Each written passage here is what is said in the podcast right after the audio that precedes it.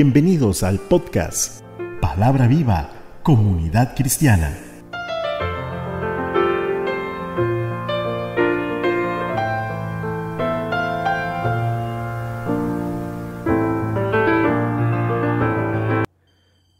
Bendiciones hermano y amigo que me escuchas. Qué bueno que me estés escuchando. Doy gloria a Dios por este privilegio de poder llegar hasta usted por este medio que Dios nos ha permitido. Señor, enséñanos cada día que tu palabra debe ocupar siempre el principal y mejor lugar en nuestros corazones, para así poder aferrarnos a ti, mi Dios, por siempre. Te lo pido en el nombre de Cristo Jesús. Amén. Nuestro tema de hoy, premio a la fidelidad. La fidelidad es un valor importantísimo a desarrollar en nuestras vidas. Es la firmeza y la constancia en los afectos, ideas y obligaciones y en el cumplimiento de los compromisos establecidos. La fidelidad es una noción que en su nivel más abstracto implica una conexión verdadera con una fuente. Su significado original está vinculado a la lealtad y a la atención al deber. La palabra fidelidad deriva de la palabra fidelitas. Como vemos tiene un concepto bastante amplio, pero nos vamos a centrar en nuestra fidelidad para con Dios. Usted o yo Podemos ser muy fieles en ideas y pensamientos con otra persona, aún sin recibir ningún beneficio, como votar por un partido político del cual no se recibe nada, pero nuestra fidelidad para con Dios es totalmente diferente, pues es el principio fundamental para gozar de grandes cosas, como lo dice Job 5.9, el cual hace cosas grandes e inescrutables y maravillas sin número como respuesta por vivir una vida llena de obediencia y fidelidad, creyendo que Dios es real, que es el hacedor de todo lo creado en el cielo como en la tierra y el mar y todo lo que en él habita. Hebreos 13:8 nos dice que Jesucristo es el mismo ayer y hoy y por los siglos. Dios Padre, Jesucristo y el Espíritu Santo han permanecido para siempre lo que han hecho que esta Trinidad sea una base sólida que demuestra grandemente su gloriosa fidelidad y su, solidez. Jesús dijo en Juan 10:30, Yo y el Padre uno somos. A esto llamo yo fidelidad. Cuando nos identificamos con algo o con una persona y lo hacemos de una manera profunda y convincente, el resultado es que pareciera que somos una sola cosa como lo dice Jesús respecto al matrimonio, Marcos 18. Y los dos serán una sola carne, y así que no son ya más dos, sino uno. Este principio de unidad es el que lleva a un valor que hoy día pareciera que se deteriora o quisiera desaparecer, la fidelidad. Para hablar de fidelidad se requiere de dos sujetos indistintamente en cuanto se refiere a personas. Se necesitarían como mínimo dos, el yo y el tú, unidos por convicciones, pensamientos, ideales, filosofías, donde el acuerdo es mutuo, tanto en el querer como en no querer. Estaríamos de acuerdo con la otra persona en todas sus decisiones, sean estas negativas o positivas, pero existe un plan divino con respecto a la salvación del alma, y es que la salvación es totalmente personal. Nadie se puede arrepentir por otra persona. Nuestro yo va a necesitar de un tú para alcanzar dicha salvación, y este tú no es nada menos que Jesucristo, por lo que cuando venimos a Cristo se va a establecer una nueva relación entre el salvado y el Salvador.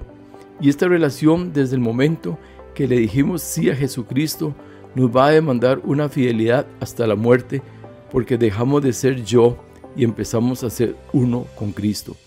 Pero a diferencia del mundo donde las relaciones se rompen constantemente, e incluso en los matrimonios esta relación, según la palabra, se rompería con la muerte, pero aquí se establece una relación que va más allá de la muerte, por lo que debemos comprender de que si Dios ha demostrado ser fiel en toda su existencia, debemos también cada uno de nosotros serle fiel. Al adquirir un compromiso, esto trae consigo un cambio a nuestras vidas. Como un ejemplo sencillo, si decides estudiar, vas a tener que sacar horas de tu vida para lograr el objetivo planteado. Si tomas un trabajo, ya no podrás dormir tarde, debes madrugar, no un día, sino toda o casi la semana. Como vemos, se va pronunciando un renunciar a muchas cosas con tal de lograr el éxito secular. Ya no nos manejamos a nuestro gusto, nos maneja un horario, el cual debemos de cumplir principalmente cuando de trabajo se trata, pues es claro lo que Pablo dice en 2 Tesalonicenses 3:10, porque también cuando estábamos con vosotros os ordenábamos esto, si alguno no quiere trabajar, tampoco coma. Nos es necesario trabajar, como vemos las cosas van cambiando. Ahora, ¿cuánto más cuando se trata de las cosas de Dios? Recordemos, la salvación es personal, es decir, es cada uno de nosotros que estamos llamados a entregarnos a Dios Padre por medio de Jesucristo, por lo que estamos llamados a serle fiel como Él es fiel y establecer con Dios un compromiso de fidelidad que nos traerá el ser grandemente bendecidos. Daniel 1.8 Y Daniel propuso en su corazón no contaminarse con la porción de la comida del rey ni con el vino que él bebía. Pidió por tanto, al jefe de los eunucos que no se le obligase a contaminarse. Y puso Dios a Daniel en gracia y en buena voluntad con el jefe de los eunucos. El profeta tenía bien claro a quién servía y quién era su Dios. Sus principios eran firmes y radicales. Él sabía que si se contaminaba, no iba a ser respaldado por Dios y terminaría viviendo como uno más de aquellos paganos que no conocían del Dios vivo. Al igual Dios nos demanda estos niveles de fidelidad para poder ver su gloria manifiesta en nuestras vidas. Necesitamos serle fieles. Recordemos a quién servimos. Merece nuestra fidelidad y nuestro compromiso, pues su deseo siempre es bendecir y Daniel tenía muy claro todo este principio y él no quería fallar y pone las reglas desde un principio y no solamente declararse cristiano, es demostrarlo con nuestros hechos, estemos donde estemos, pues Dios está en todo lugar.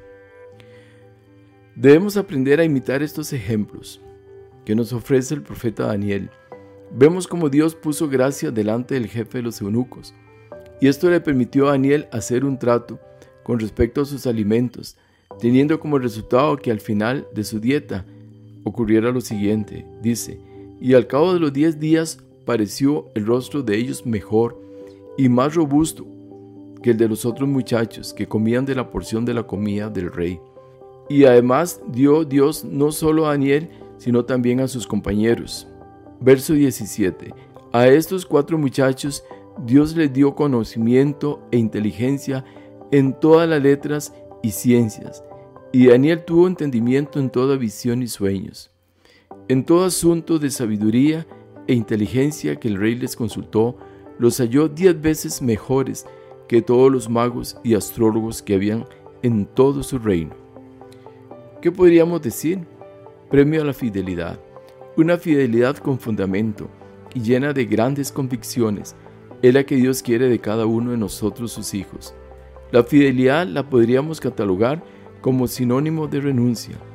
Daniel renunció a los manjares del rey, por simples ensaladas de vegetales. Pero fueron, no fueron los, pero no fueron los vegetales los que les dio el ser mejores. Fue su obediencia y fidelidad para con Dios. Y no solamente eso, Daniel conocía las virtudes del Dios al que él servía y las reconoce porque parte de ser fiel a alguien o algo es saber a quienes estamos siendo fieles. Daniel 2.19 Entonces el secreto fue revelado a Daniel en visión de noche, por lo cual bendijo Daniel al Dios del cielo. Esto es referente al sueño que había tenido el rey. Y Daniel habló y dijo, sea bendito el nombre de Dios de siglos en siglos, porque su, suyos son el poder y la sabiduría.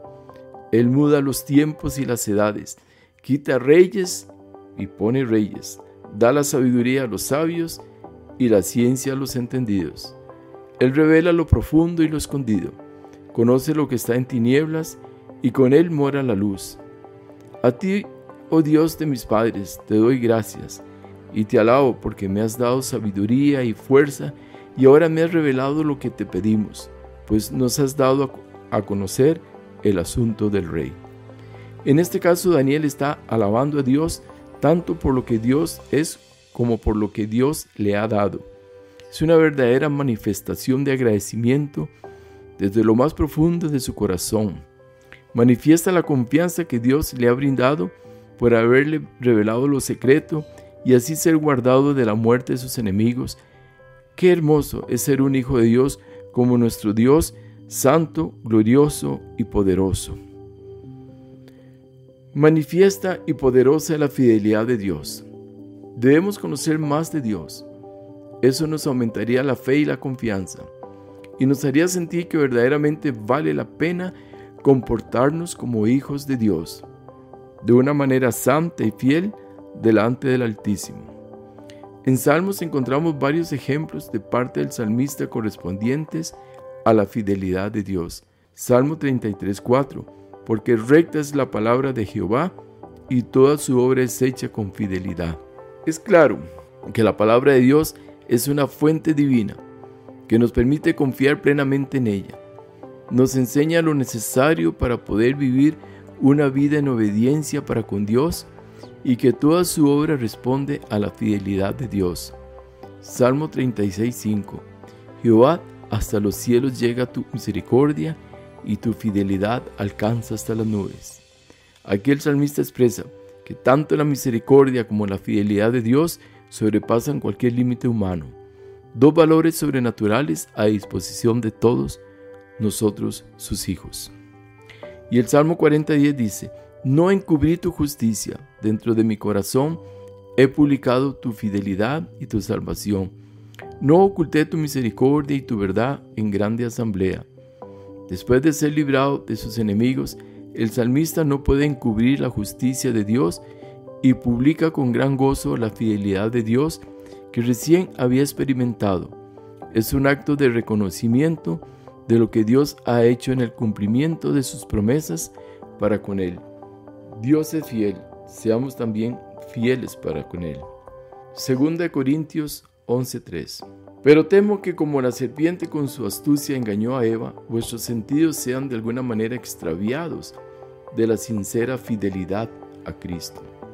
Cuando vemos este versículo nos hace reflexionar como hijos de Dios lo frágiles que somos de ser engañados por un mundo lleno de tentaciones, las cuales no se notan fácilmente, pero van haciéndonos caer y sin darnos cuenta empezamos a extraviarnos del camino de la justicia, dejando de lado nuestro pacto con Dios. Los sentidos son bien engañosos.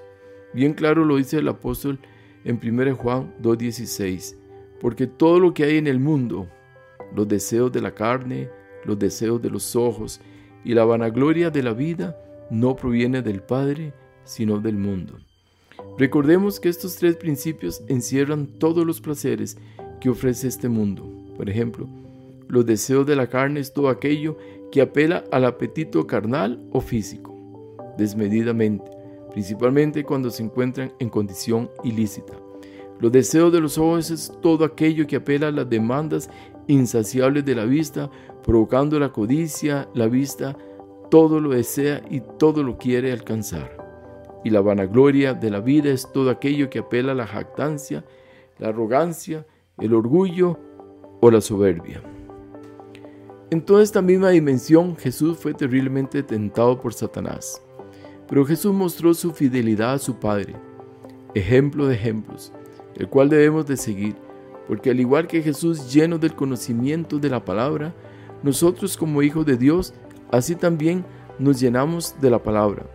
Vamos a tener siempre presente las armas para defendernos de estas tres tentaciones que lo encierran todo en este mundo y así vamos a lograr ser más que vencedores, mostrándole al mundo y a Satanás en quien verdaderamente hemos creído y así lograríamos permanecer en fidelidad para con Dios y para con su iglesia. El apóstol Juan lo afirma aún más cuando nos dice que nuestro amor no debe ser para este mundo ni con lo que contiene este mundo. Dice 1 Juan 2.15, no améis al mundo ni las cosas que están en el mundo. Si alguno ama al mundo, el amor del Padre no está en él. Y recordemos lo que sucederá con el mundo y con sus deseos dice la palabra. También en 1 Juan 2.17, y el mundo pasa y sus deseos, pero el que hace la voluntad de Dios permanece para siempre. Porque ¿quién hace la voluntad de Dios? está siendo fiel para con Él, pues es claro que estaríamos en una perfecta comunión con Cristo y así vamos a ser grandemente bendecidos en todo por Dios. En Lucas 8:15 dice, Mas la que cayó en buena tierra, estos son los que con corazón bueno y recto retienen la palabra oída y dan fruto con perseverancia. Este versículo de la parábola del sembrador nos enseña que es el que cayó en buena tierra, el que es bueno, retiene la palabra y da fruto con perseverancia. Es aquí donde vamos a aprender que la fidelidad a Dios no es por tiempos. Todo lo contrario, es un acto que se debe de demostrar durante toda la vida de cristiano. Es un asunto de presente y de futuro hasta que lleguemos a la meta, habiendo acabado la buena batalla, como lo dice el apóstol Pablo, por lo cual nuestra fidelidad para con Dios es un asunto de perseverancia, no de un emocionalismo, sino de una realidad que debe estar bien marcada en nuestros corazones, porque no podemos olvidar su gran fidelidad de Dios para con nosotros. De igual manera, como hijos de Dios, debemos también serle fiel hasta su venida o hasta nuestra muerte. Recordemos que Dios no puede ser burlado y Él conoce nuestros corazones y si nos consideramos semilla de buena tierra, demostrémoslo con nuestros frutos y frutos con perseverancia. Oramos. Gracias Señor de toda gloria, por demostrarnos que tú mi Dios eres un Dios fiel y verdadero, y que en ti mi Señor se cumplen todas tus promesas, que están escritas en tu divina palabra. Enséñanos a seguir las huellas santas de tu Hijo amado, quien demostró fidelidad en el hacer tu santa voluntad y que nunca habló por sí mismo, sino que sus palabras fueron tus palabras. Señor, que podamos perseverar hasta el fin, siendo guiados por tu Santo Espíritu, en el poder de tu fuerza, en serte fiel, así como tú, mi Dios, eres fiel, porque no hay otro Dios fuera de ti en quien podamos confiar como confiamos en ti, y así podamos vivir conforme tú lo demandas. Bendigo a cada persona que me ha escuchado con toda bendición de lo alto y que sea prosperado en todo. Y aquellos que aún no te han conocido puedan volverse a Cristo, único nombre en el cual se puede ser salvo. Te pido todo esto en el nombre de Jesucristo nuestro Señor. Amén. No olvides compartir este mensaje. Recuerde, la fidelidad a Dios es lo que Dios espera de nosotros. Les habló su amigo y servidor José Alberto Delgado desde el hermoso Valle Santa María de Ota, San José, Costa Rica, América Central. Hasta la próxima semana, si Dios lo permite. Bendiciones.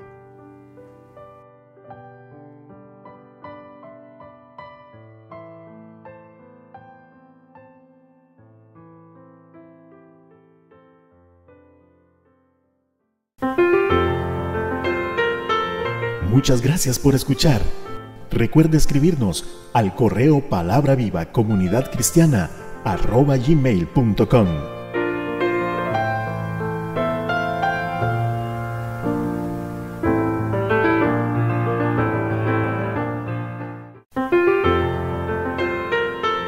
Palabra viva comunidad cristiana. Todos los derechos reservados.